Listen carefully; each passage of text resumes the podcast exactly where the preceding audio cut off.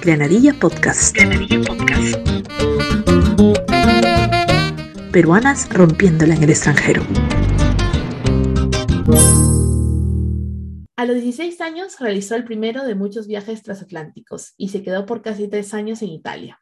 Gracias a su tiempo por Europa, regresó a Perú a estudiar psicología en la UNIFE. Realizó sus prácticas preprofesionales en el Hospital Militar Central de Lima y en Guadalajara, Jalisco, México. Obtuvo su título con la tesis en trauma complejo, apego y disociación. Se especializó como terapeuta EMDR en el 2014 en trauma complejo y disociación y en la terapia cognitiva conductual en el 2015. Regresó a Roma a finales del 2015 para especializarse en psicología de emergencias y psicotraumatología y lo consiguió en enero del 2017, trabajando por un tiempo en uno de los hospitales más importantes de Italia, el Agostino Gemelli de Roma y dando la mano en la intervención de la catástrofe del terremoto del 2016 que golpeó duramente el centro de Italia. En el 2018 logró validar su maestría en Italia a través de una nueva tesis, Intervento di Grupo con Profughi Siriani en Turquía, intervención de grupo con prófugos de guerras, eh, de guerras sirios en la frontera Siria y Turquía. Durante la pandemia, en 2020, pudo trabajar en el proyecto que lanzó el Ministerio de Salud para el soporte psicológico telefónico de todas las personas afectadas. Actualmente vive en la provincia de Modena. Es director de Pierre Janet Institute, dirige también el área de salud mental de doctores de familia SAC en Perú, colabora con Experto, una asociación de estudiantes peruanos en Turín, Italia, y con Científicos.p, dirigiendo el consultorio psicológico virtual. Hoy hablamos con Diana Morales.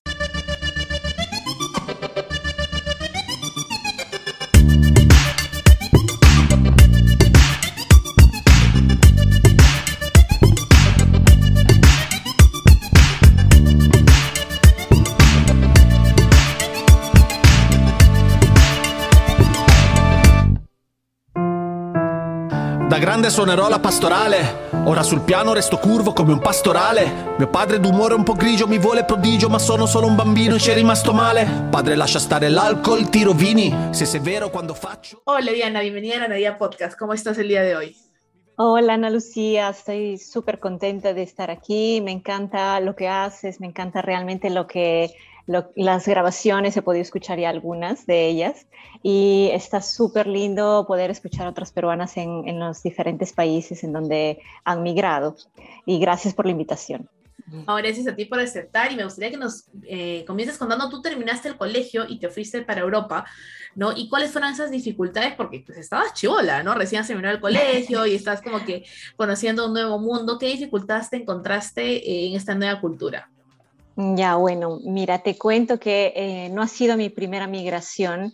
Digamos que la primera migración que tuve fue al interior del Perú, es decir, mis padres son cajamarquinos y yo crecí en Cajamarca, estudié mi primaria allí y parte de mi secundaria. Entonces, ah, en el tercer año de secundaria tuve que emigrar a la capital, a Lima, para empezar a prepararme a la vida universitaria, ¿no? En un colegio preuniversitario, no sé si existen ahora todavía los colegios preuniversitarios, pero este, bueno, muy intensa la situación porque ahí eh, son exámenes continuos universitarios cada fin de semana y todo. Y bueno, pues ese fue el primer impacto para mí, la verdad. Eh, digamos, de provincia a la capital es un cambio eh, tremendo. obviamente estaba fuera, ¿no? De, de, mi, de mi barrio, de, mi, de mis, eh, ya no tenía amigos, digamos, tenía que construirme nuevamente una red. Y, eh, pero de todas maneras la idea de que mm, tus padres o tu familia estaban en el mismo territorio era como que confortante, ¿no? La idea ya de viajar a otro continente te hace tomar conciencia de que ellos ya no están cerca realmente eh, aunque, por ejemplo, los viajes en, los años en que yo migré a Lima eh, eran solamente en bus y desde Cajabamba, que era una provincia de Cajamarca, hasta Lima, imagínate, eran 20 horas de bus. Entonces, eh, en, avión digamos que es más rápido de Lima a Italia, ¿no? pero, pero de todas maneras, este, la lejanía sí eh, chocó bastante, no solo, no solo por el hecho de que uno ya empieza a tomar conciencia de que está lejos, sino porque de vez en cuando ah, te conectas con la familia y sientes, ¿no? Esa, eh, esa sensación de nostalgia que ellos también te demuestran. Entonces, eh, en una etapa de adolescencia es bastante uh, como te digo, impactante este, este tema, porque obviamente en adolescencia uno está un poquito más vulnerable, ¿no? Está definiendo eh, su identidad, por ejemplo, ¿no?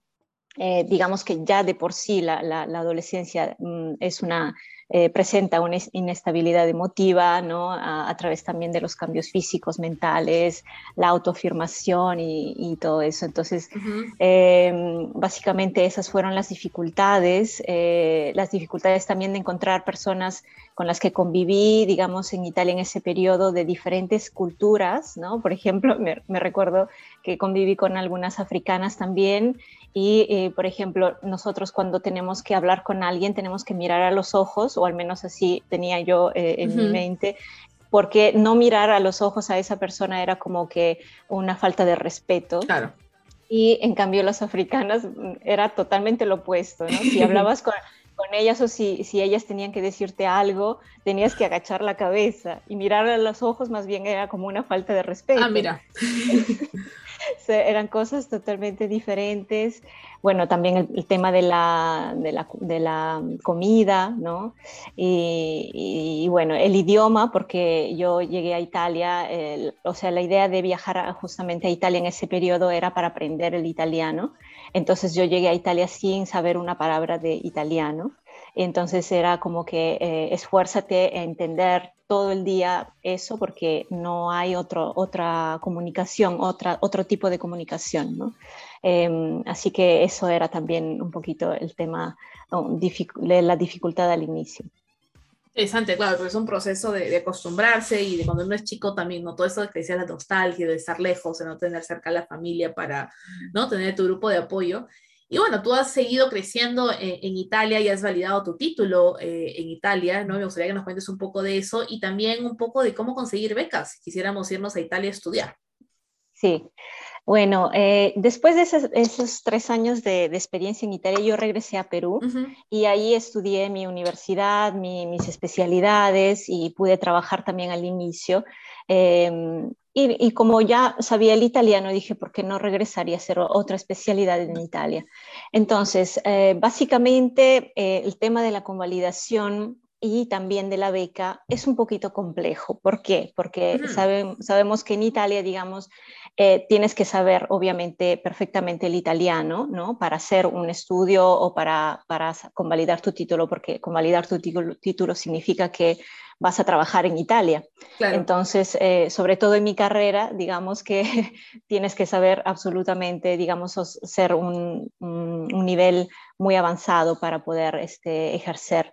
Em, ahora, ah, hay muchos temas que tienen que tomar en consideración, como por ejemplo el tema económico, es decir, eh, hay mucho, eh, mucha inversión eh, cuando uno convalida el título. ¿Por qué? Porque tienes que presentar, sacar primero tantos documentos de la universidad que normalmente no te lo dan y obviamente si es, si es una universidad eh, privada, por ejemplo, cada documento te cuesta bastante.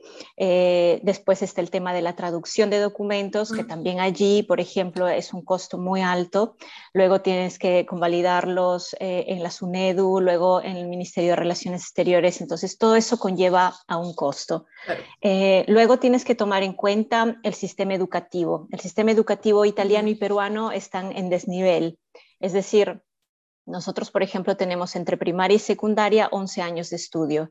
Aquí en Italia, entre primaria, eh, media eh, y superior, porque así más o menos se llama el proceso básico de estudios, em, son 13 años. Entonces ya, ya desde allí nosotros estamos como que dos años no atrasados, porque pienso que más o menos los contenidos son los mismos, pero de todas maneras, para el sistema italiano nosotros estamos siempre dos años atrás. ¿Eso qué quiere decir? Que si uno termina su universidad, siempre va a estar dos años atrás. Em, el sistema universitario, por ejemplo, eh, es eh, tres años de trienales, se llama, eh, y dos años de magistral. Entonces, más o menos, cuando nosotros llegamos a Italia, eh, estamos al nivel de la trienal. ¿no? Y nos faltaría la de magistral. Inclusive aquí, por ejemplo, si uno adquiere la magistral, es como adquirir en Perú el magíster, el grado de magíster. Entonces, eh, tienes que tomar eso en cuenta. Eh, tienes que tomar también en cuenta el tiempo, es decir, que para convalidar un título te va a demorar mucho, porque eh, ya sea la burocracia peruana como, como, la, como la, italiana, ah, es peruana. realmente complicada, complicadísima. Eh, bueno, ya dije el idioma. Y bueno, los institutos que tienes que tener en cuenta es el Instituto Italiano de Cultura en Lima, que está en la, en la Arequipa, Em, y bueno, la embajada eh, italiana en, Perú. Eh, aquí puedes convalidar tu título una vez que hayas hecho todo el trámite, obviamente, que eso lo puedes tranquilamente ver con el Instituto Italiano de Cultura. Llegas aquí a Italia con un documento que eh, declara, digamos, tus años de estudio, todo lo que has hecho en Perú, y con eso puedes ir Ah, puedes tomar dos caminos. Uno a través del Ministerio de, eh, la Salud eh, italiano y otro a través de las universidades. El Ministerio de la Salud te convalida el título. Es decir, todo tu título, obviamente tienes que tener también la colegiatura em, y te puede convalidar con una trienal, ¿no? Como dije, que encaja básicamente con el sistema y te dice de repente haz dos años más de magistral para que puedas este, tener tu ciclo de estudios universitarios completos. Em, inscribirse al colegio de psicólogos también es importante tenerlo en cuenta porque hay dos niveles de inscripción, que es el, el albo A y el albo B. El albo B es cuando has terminado tu trienal, ¿no? Es decir, con tu, con tu título, por ejemplo, convalidado aquí en Italia, puedes rápidamente inscribirte al colegio de psicólogos en la sección B. Pero con la magistral te puedes inscribir a la sección A. Em, y otra cosa es que puedes convalidar a través de las universidades y en la universidad ya no convalidas títulos, sino convalidas créditos universitarios. ¿no? En, ese caso, obviamente, sí, por ejemplo, la universidad te pediría, mira, para nuestro nivel tú tendrías que hacer cinco cursos más o tendrías que hacer diez cursos más. Y ahí depende, obviamente, de lo que uno quiere hacer. Por ejemplo, en mi caso, yo elegí la universidad porque me daba la posibilidad de llegar a la magistral en un año. Em, y eh, eso también me permitía, digamos, tener un grado más para lo que, mm, lo que respecta, digamos, el, sistema eh, peruano. Entonces, este, por allí también hice yo mi, convalidación. Para el tema de becas es importante, obviamente, eh, estar atento porque una vez al año publica el Instituto Italiano de Cultura las becas para peruanos eh, que residen en Perú o peruanos que están también en el territorio italiano. Entonces, eh, publican becas ya sea para pregrado, es decir, para universidad, como también para posgrado, doctorado, especialidad, etcétera. Em, hay varios requisitos, eh, obviamente el, idioma, obviamente la edad también eh, cuenta. Entonces, por ejemplo, una persona de 35 años para arriba no va a poder eh, adquirir una beca porque me parece que ahora han puesto el límite de 30 años. Uh, em, sí, y, bueno, la, beca es muy buena porque, por ejemplo, te dan o 600 o 900 euros al mes por o tres meses o seis meses y eso se puede renovar eh, hasta que uno termine el estudio, ¿no? Excelente, oye, qué buenas oportunidades que hay, así que tenemos que estar atentos a las publicaciones que, ¿no? que realiza el Centro Cultural, dijiste, ¿no? Centro de Cultura. Sí, es el Instituto Italiano de Cultura. El Instituto Italiano de Cultura para saber qué oportunidades hay, ¿no? Y siguiendo con el tema de la cultura italiana, ¿no? Me gustaría que nos cuentes ya con todo este tiempo que tú llevas viviendo por allá, eh, ¿qué similitudes o qué diferencias hay entre la cultura peruana y la italiana, no? Ok, uh.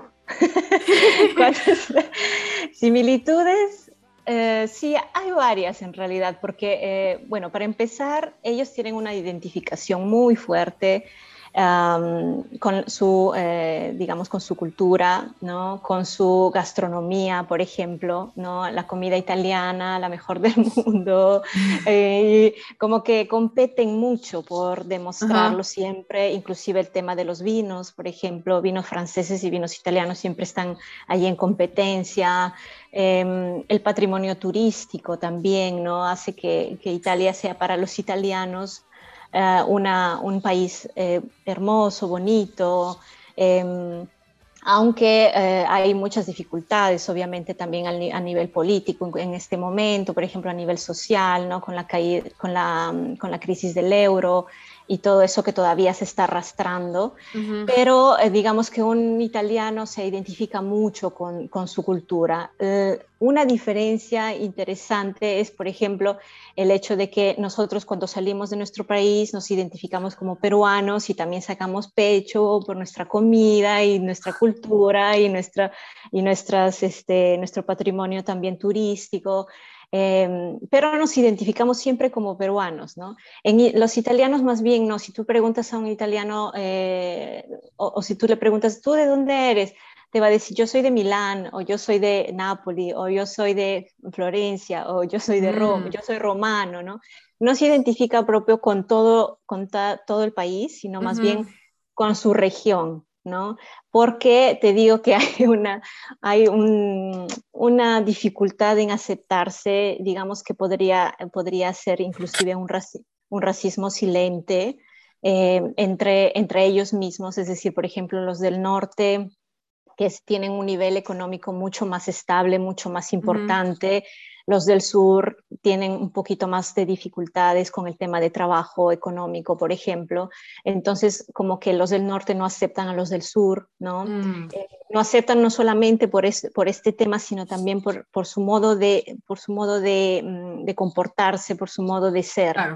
Que son totalmente diferentes. Por ejemplo, en el sur podría decir que una similitud con nuestro, con nuestro carácter, con nuestra forma de ser peruanos es la alegría, eh, el ser acogedores. ¿no? En el norte, por ejemplo, son un poquito más fríos, son mucho más independientes, autónomos, eh, y eso puede chocar a un latino, ¿no? porque el latino tiende a ser amigos, tiende a ser comunidad, en cambio eh, el, italiano del norte no, es mucho más solitario, independiente. Mm. más o menos por allí hay algunas este, diferencias, similitudes.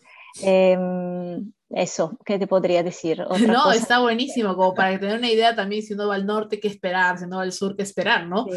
Es importante tener esas cosas claras antes de, de, de, migrar. Y bueno, hablando un poco de tu experiencia profesional también, en el 2016 este, tú estuviste, fuiste parte de un intervento con prófugos de Siria y Turquía. ¿No? Y me gustaría que nos cuentes cómo fue la experiencia, qué lecciones aprendidas eh, sacas de, esto, de esta situación. Sí, bueno, cuando llegué aquí a Italia ya tenía mi, mi especialidad en terapia, en terapia MDR, eh, entonces lo, que, lo que hice fue contactarme con la Asociación MDR Italia y directamente fui a hablar con la presidente, digamos, de la asociación. soy, soy bien lanzada yo para eso, realmente. en, todas, en todas las situaciones me lanzo sin importar, digamos, con quién estoy hablando. Si estoy hablando con el presidente de la República, no me interesa. Eh, realmente. Entonces me, me contacté con la presidente em, y ella me, me, ofreció, digamos, este, poder integrarme a la asociación como, eh, digamos, em, una, una más, digamos, que llega desde, desde el territorio latinoamericano porque ella tiene sus orígenes en Uruguay. Entonces, bueno, eh, trabajando con ellos también en, el tema de la, de la, logística, por ejemplo, para eh, los cursos. Aquí hay muchos terapeutas MDR en Italia, hay como 8.000 más o menos. Y cada vez ah, organizaban cursos, etcétera, también en Roma. Entonces eh, yo les ayudaba un poco con eso, con la logística, con la organización del curso, del evento.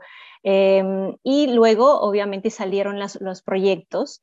Eh, uno de los proyectos eh, nació así un poco de anecdótica la situación, porque estábamos este, conversando, almorzando juntos en, digamos, en el hotel en donde se realizaba el evento y eh, estaban comentando ellos que eh, estaban eh, por ir a, Siria, a la frontera Siria y Turquía, pero había ah, habido un atentado la, semana pasada y los terapeutas que ya estaban disponibles para ir, todos se echaron para atrás.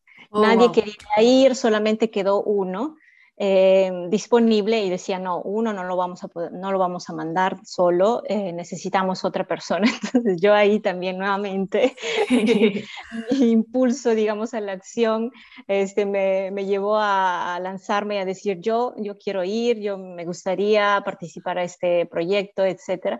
Y bueno, pues en el giro de dos, tres días ya estaba todo organizado, hotel, eh, vuelos, y así que nos lanzamos a esta experiencia.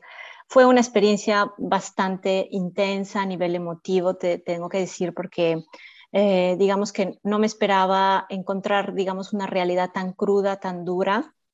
Eh, trabajamos con, con, la terapia MDR. La terapia MDR tiene varios protocolos de intervención para cada trastorno, por ejemplo, y también para trabajar situaciones de, de emergencias, ¿no? En este caso era una emergencia por conflicto armado y eh, trabajamos con el protocolo de grupo, con tres grupos diferentes. Eh, los niños de 4 a 8 años, eh, después había un grupo de preadolescentes más o menos de 9 a 13 años, el grupo de las, de las adolescentes, digo las porque no había ningún hombre, digamos, este, adolescente, eran todas chicas em, de más o menos de, de 13 a 17 años, y luego estaba el grupo de las madres que habían quedado digamos, viudas.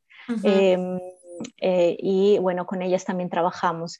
Eh, la, fuimos dos veces a la frontera Siria-Turquía eh, para hacer este proyecto. Em, la primera vez nos quedamos nueve días y trabajamos intenso mañana y tarde, mañana y tarde, con obviamente sus pausas, pero trabajamos este, niños, adolescentes, adultos todos los días con el mismo protocolo. Eh, y bueno, ha sido ah, bastante, bastante, mm, digamos, un, compromiso emotivo muy alto. Eh, y las noches obviamente las utilizábamos para organizar el material, eh, también recoger los datos porque era parte de una investigación también. hacer supervisiones a distancia, nos seguían desde Italia también. Y bueno, el primer, la primera vez que fuimos cerramos la intervención perfectamente la segunda vez que fuimos, más bien nos tocó vivir la experiencia del golpe, del finto golpe de Estado que Erdogan, eh, digamos, impuso a su pueblo en Turquía y nos tocó vivir también esa experiencia catastrófica porque eh, digamos, en, el límite de la frontera había mucho peligro, obviamente, que eh, se mm, pudieran mezclar, digamos, este, em, grupos, ¿no? De, digamos, los, los, más fanáticos con, contra los, digamos, los pobladores de, ese, de, ese, de esa zona.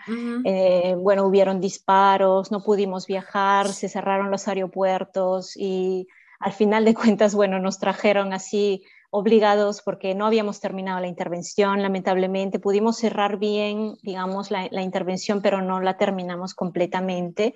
Y, em, bueno, pues nos regresamos a Italia eh, a hacer, eh, digamos, de la investigación lo que se podía.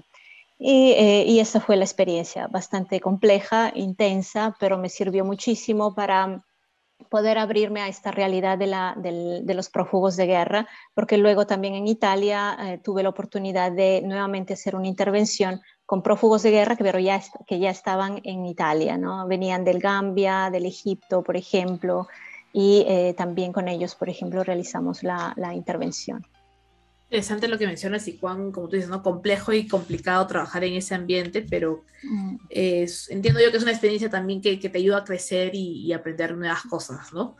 Y, y, hablemos justamente de esas situaciones, contextos que a veces a uno nos agarra de, sorpresa, que fue el tema también de la pandemia, ¿no? Que a todos nos afectaba en tantos niveles a unos de un día para otro, otros de pronto se mentalizaron cuando escucharon las noticias en China, ¿no? Entonces dijeron, uy, va avanzando, otros fueron como que, no, no, yo era una de las que decían, no, ahí en Europa nada más ya lo van a agarrar al bicho y no llega a Perú, ¿no? Y de un día para otro, Vizcarra cerró fronteras, dijo, nadie se mueve, todo el mundo trabaja en su casa, ¿y tú qué?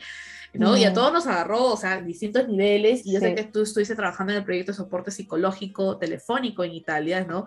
Que nos cuentes un poco de la experiencia, ¿no? Y de pronto si por ahí nos, nos sueltas un par de tips, no estaría mal. Sí, bueno, mira, también en Italia ha sido terrible esa situación, los primeros meses han sido terribles. Eh, por el tema obviamente del, del encierro, del, de la cuarentena, pero también por el tema del temor, ¿no? de, de que realmente saliendo de, de la, a, la calle te podías contagiar, eh, ver, ver la amenaza, digamos, constantemente, ¿no? Eh, ya, sea fuera como dentro de, de casa. Eh, yo vivía en Roma todavía en ese entonces y digamos que vivía en un edificio en donde eh, habían varias personas que ocupaban ese edificio entre trabajadores, entre personas que estudiaban, ¿no? personas de otros países, etc. Y bueno, viviendo en el mismo edificio, obviamente con, con muchas personas diferentes, ah, te das cuenta de que eh, de repente no todas respetan lo que deberían respetar, es decir, no eh, salen protegidos, a veces no salían protegidos, entonces se creaba el conflicto interno también, ¿no? Así que también vivir con eso, digamos, con esa tensión, tratar de eh, ver el, modo posible de, de superar, de conllevar esta situación. Y bueno, después de algunos meses, obviamente el Ministerio de Salud se dio cuenta de que obviamente la gente no iba a durar tanto tiempo, eh, porque por ejemplo en, en, junio ya este, la gente ya no, ya no respetaba mucho, ya quería salir de casa, porque nosotros entramos en marzo en cuarentena, marzo, abril, mayo, eran tres meses así de encierro total, básicamente. Entonces, eh, el tema también de, escuchar en las noticias, ¿no? Los muertos en Italia ha sido devastador, devastador realmente mentalmente, porque cada día habían 900 muertos, 800 muertos, entonces eso a la gente también como que cargaba mucho eh, emotivamente. Entonces, eh, básicamente hubo esta apertura hacia un proyecto de, mm, soporte telefónico y fue muy bueno porque a, casi muchos psicólogos y, psicoterapeutas se adhirieron, digamos, a esta campaña. Se difundió el teléfono así a, nivel masivo por todos los medios y la gente llamaba mm, así, era tú colgabas un, momento el teléfono y ya entraba la siguiente llamada, colgabas, entraba una, una siguiente llamada. Entonces, eh, mi rol era obviamente el de, nuestro rol, digo, eh, en, general, todos los colegas eran de eh, ofrecer el, soporte, pero también derivar si era necesario, ¿no? Entonces era como que una primera intervención la nuestra y luego había una segunda intervención. Nosotros teníamos los números de, de todos los hospitales, de los centros de rehabilitación mental, de, digamos, este, todas las, las posibles este, asociaciones, instituciones que se encargaban de la atención eh, en relación a la salud mental. Así que podíamos rápidamente derivar si un caso ya era crítico, ¿no? Ha sido muy interesante el, proyecto porque nos ahí nos damos cuenta de realmente de, todo eh, el, impacto emotivo que causa la pandemia. ¿no? Eh, obviamente habían muchas personas que tenían, empezaban con crisis de pánico, muchas personas que empezaban con, con crisis de ansiedad, ¿no? y eso era porque de repente también nosotros empezamos a pensar, ¿no? ¿Cómo así esa persona llega a sentir eso en un periodo obviamente de emergencia? Entonces empieza a pensar que de repente hay mucha gente que llega ya muy vulnerable, digamos, a, esa, a ese periodo y obviamente de ahí se desencadena una crisis, ¿no? Eh, bueno, ahora los estudios son, son muchos, ¿no? ya sea en China, por ejemplo, en, Inglaterra, donde también han sufrido de manera masiva este tema, y podemos ver que en este periodo, por ejemplo, de long COVID, ah, básicamente empiezan nuevamente a surgir todos esos problemas latentes que estaban, digamos, silentes en el momento de la cuarentena, ¿no? Eh, y ahora, obviamente, el impacto, ahora se piensa mucho a los niños y adolescentes porque el impacto a través de los estudios que te comento eh, son mm, realmente muy preocupantes, ¿no? Hay niños que, los niños y niñas adolescentes, por ejemplo, de un 20%, de un 30% de depresión, ahora se han saltado a un 70%. Es realmente mm, bastante preocupante este tema. Obviamente cada región aquí, por ejemplo, en Italia está implementando nuevos servicios de salud, ¿no? Y eso también es bueno porque los psicólogos también empiezan a trabajar en los, en los hospitales, en los centros de salud más digamos, activamente que antes. Em, y bueno, pues en eso, en eso se verá en los, en los, próximos meses, ¿no? También en nuestro país, no sé cómo, espero que realmente empiecen a ofrecer más servicios en relación a este tema, ¿no? Porque los niños ahorita, como que eh, en el periodo de la pandemia estaban callados, ¿no? lo, que dice el papá, la mamá está bien, ¿no? Eh, de repente el tema de la dificultad en casa, la mamá que ya no aguanta más por el tema de, la presión del colegio, que ella tiene que estar detrás, que el papá tiene que estar detrás, etcétera.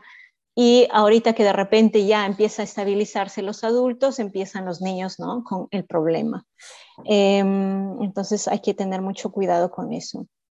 Importante lo que mencionas, sí, es un, o sea, pasamos, el, el, primer tramo fue pasar a estar encerrados, perdón, pasar a estar libres, ¿no es cierto?, trabajando, diciendo las cosas, a estar encerrados y ahora de estar encerrados a que se empieza a ver la, la movilidad, ¿no? Ya que tiene que, volver a trabajar, al colegio, entonces también genera un impacto y los niños y adolescentes son los que realmente han sufrido más porque no entienden, ¿no? O sea, ¿cómo le explicas a un niño de 3, 5 años por qué pasó encerrado un año y ahora sí, ¿no? Anda, súbete el bus, ¿no? Anda al trabajo, anda al colegio, anda a hacer cosas, es, es complicado, ¿no? Sí. Eh, y me gustaría hablar un poquito también de tus iniciativas. Sé que tienes a Pierre Janet Institute. Me gustaría que nos cuentes cómo nace, de qué trata, cuáles son sus, objetivos. Sí, bueno, eh, Pierre Janet es un trauma center básicamente, es decir, es un centro en donde se trabaja mucho con las especialidades que básicamente yo tengo, es decir, con la psicotraumatología, con el trauma complejo, con la disociación, con todo lo que tiene que ver con el trauma y obviamente también con las intervenciones, eh, eh, digamos, especializadas que también eh, las, las, aconseja la Organización Mundial de la Salud, por ejemplo, ¿no? como es el MDR, una, una terapia, digamos, básicamente evidence-based, eh, eh, muy eficaz, digamos, para casos como estos. Em, ¿Cómo nace Pierre Janet? Básicamente porque eh, estando aquí en Italia, eh, me doy cuenta de que hay muchas personas de Perú a partir de la cuarentena, por ejemplo, que me empiezan a contactar para tener sesiones, para tener consultas, para hacer escuela de padres a distancia, para eh, conferencias, para, por ejemplo, muchos también estudiantes de fuera, fuera digamos, de, de, Italia y de Perú, peruanos que están en otros, en otros países, que están estudiando su pregrado, su posgrado, me contactaban porque en ese periodo obviamente estaban viviendo una tensión, un estrés muy alto, ¿no? Entonces, eh, eh, a partir de eso dije, ¿por qué no abrir un canal, ¿no? En donde de repente empiezo a hacer difusión también, ¿no? Eh, hablando un poco del estrés en relación al, al, COVID, a la, a la pandemia uh, y todo lo que tiene que ver con ese con esos temas. Entonces, eh, empecé con eso y ahora último, bueno, pues ya se ha estructurado un poquito más el tema. Em, he podido organizar y escribir algunos cursos para colegas en, español. Em, y también para, para, personas en general, para padres de familia, ¿no? Hacer difusión de contenido y todo lo que puedan encontrar ahí en las redes de Pierre Janet. Em, después estoy haciendo esta colaboración con, con, dos organizaciones, asociaciones aquí en Italia. Una es Experto, que es una red eh, de estudiantes peruanos que se encuentran en Turín. Em, y también con APU Boloña, que es una asociación de peruanos unidos en Boloña, en la región donde yo estoy básicamente, ¿no? Es otra provincia, Boloña, Módena, eh, está cerca básicamente. Entonces, este, con ellos también estoy trabajando el tema de la consulta psicológica para peruanos que están en el territorio italiano y obviamente para sudamericanos que están, entran en contacto con ellos, ¿no? A través de ellos llegan a mí, digamos, con unas consultas muy, muy accesibles a nivel económico, porque sé que la primera migración de peruanos aquí, por ejemplo, no se la pasa tan bien, ¿no? Por el tema de que, eh, digamos, vinieron de repente con pocos estudios o con ningún estudio, vinieron con una, eh, a través de la crisis que vivimos en los años 90 y, y, ellos obviamente tienen de repente en el territorio italiano laboros precarios, ¿no? O, eh, digamos que van adelante, están de repente estables económicamente, pero de repente un gasto más entra en conflicto, digamos, con su presupuesto. Entonces, la idea es obviamente eso, de ofrecerles unas intervenciones, digamos, con precios bastante accesibles. Em, y luego, bueno, pues hay un proyecto del que quiero hablar también, que es un proyecto que me, que me ilusiona mucho, que es Doctores de Familia en Perú. Eh, ese, ese, proyecto básicamente lo creemos con, eh, con mis hermanos. mi hermano es médico y mi hermana es odontóloga. Entonces hemos creado esta, mm. esta organización Doctores de Familia en donde ofrecemos eh, los, los, servicios de medicina general, odontología y psicología. Em, todos los proyectos que hace Doctores de Familia son todos humanitarios, es decir, hacemos muchos, muchos talleres y campañas de salud eh, online y gratuitos, básicamente son casi todos gratuitos y obviamente los servicios también de atención son muy accesibles para el rango peruano, ¿no? Entonces todos los residentes en Perú también pueden acercarse, digamos, y mm, ver lo que hacemos en Doctores de Familia. La idea de Doctores de Familia es hacer una campaña de salud también presencial eh, en los lugares más recónditos, ¿no? en los lugares más necesitados. Esa es la, idea, digamos. espero que más adelante se cumpla este, este proyecto también. Y mm, estamos lanzando aquí en Italia un proyecto nuevo que es, em, digamos, orientado a la segunda y tercera generación de peruanos en el exterior. Esto es muy, muy interesante para mí porque, como te digo, la primera generación tiene mucho que contar a la segunda y a la tercera, pero la segunda y la tercera generación ya tienen una visión totalmente diferente. Eh, la segunda generación está en ese limbo, ¿no? Se le llama identidad suspendida, porque no sabe más o menos eh, si realmente su identidad va más por lo peruano o por lo italiano o por lo francés, ya sea donde está, donde esté y necesitan mucha, mucha ayuda, yo creo, en ese sentido, obviamente no solamente desde el punto de vista de la salud, ¿no? sino también desde muchos puntos de vista. Eh, de todos los temas que tengan que ver con migración, documentos, ah, becas, estudios, red de asociaciones de peruanos, eh, cultura, turismo, todo lo que tenga que ver con eso. Entonces, ese es un proyecto que está recién naciendo, esperemos que vaya siempre por buen camino y lo último es la, dirección del consultorio psicológico virtual con científicos. Así es, estás justamente con ellos y así es más o menos como conocí también yo a Diana a través de científicos.p. Y cuéntanos un poquito de qué se trata el consultorio psicológico virtual, por favor.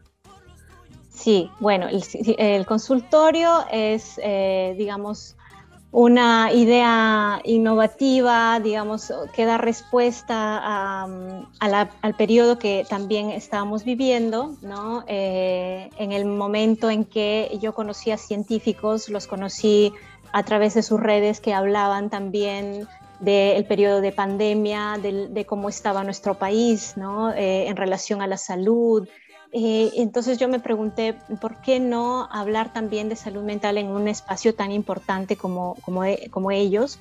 Porque como te digo, el hecho de que hayan llegado a mí varios estudiantes de, eh, que estaban ah, haciendo su doctorado, por ejemplo, en otros países y que tenían una carga de tensión muy fuerte, me hizo pensar que los estudiantes universitarios realmente Ah, necesitaban mucho esta, esta, este acompañamiento, ¿no?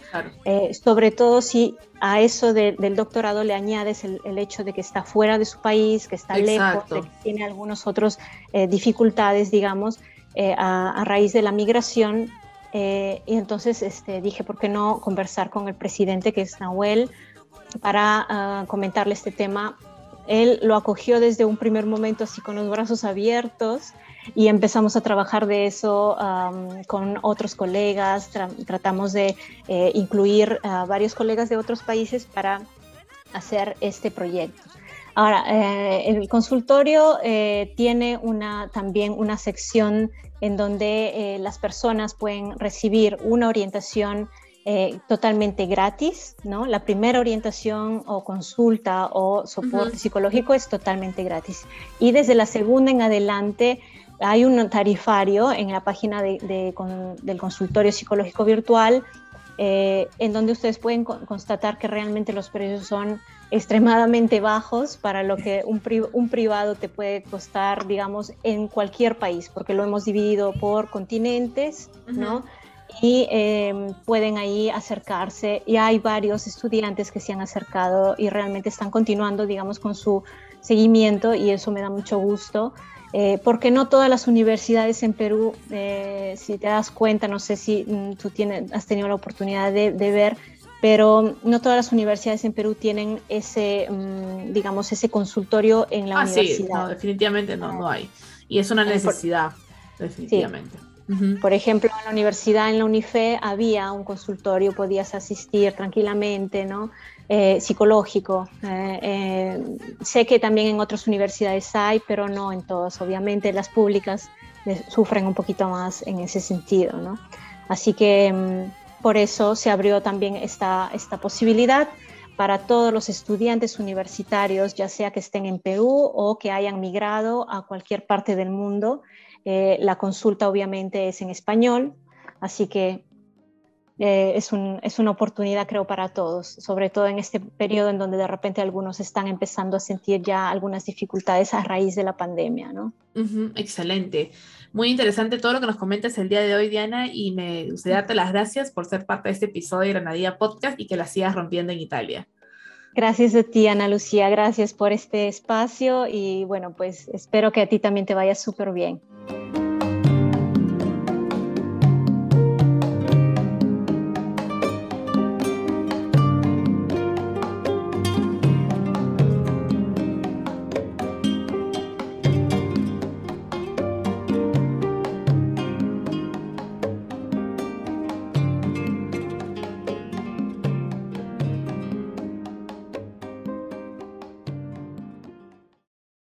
Diana y yo colaboramos con científicos.p, cada una desde su especialidad. Si eres una científica peruana alrededor del mundo y necesitas acompañamiento psicológico, te invito a que sigas las charlas que Diana está coorganizando con científicos.p. Granadilla Podcast. Granadilla Podcast. Peruanas rompiéndola en el extranjero.